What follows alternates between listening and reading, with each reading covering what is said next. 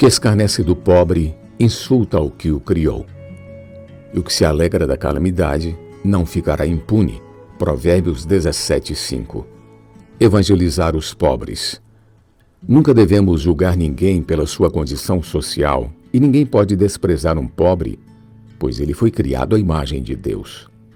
Não se esqueça que o nosso Senhor Jesus começou seu ministério aqui na terra, não em Jerusalém, mas na Galileia, uma região de pescadores de condição humilde.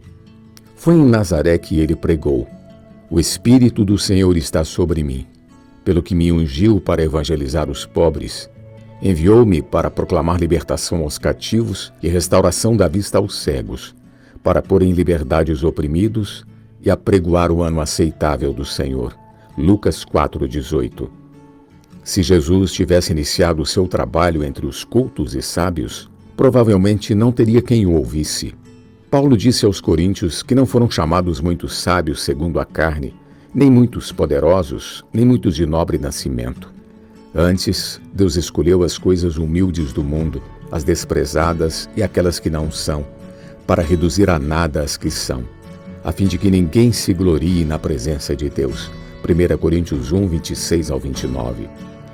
Por isso devemos pregar o Evangelho aos pobres, isto é, a quem tem o coração aberto para receber a palavra de Deus. Não desprezemos os bairros mais desfavoráveis.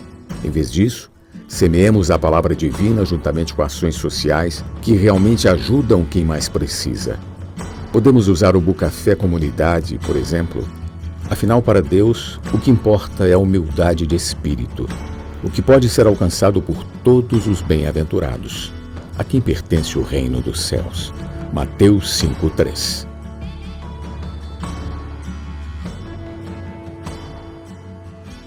Coroa dos velhos são os filhos dos filhos, e a glória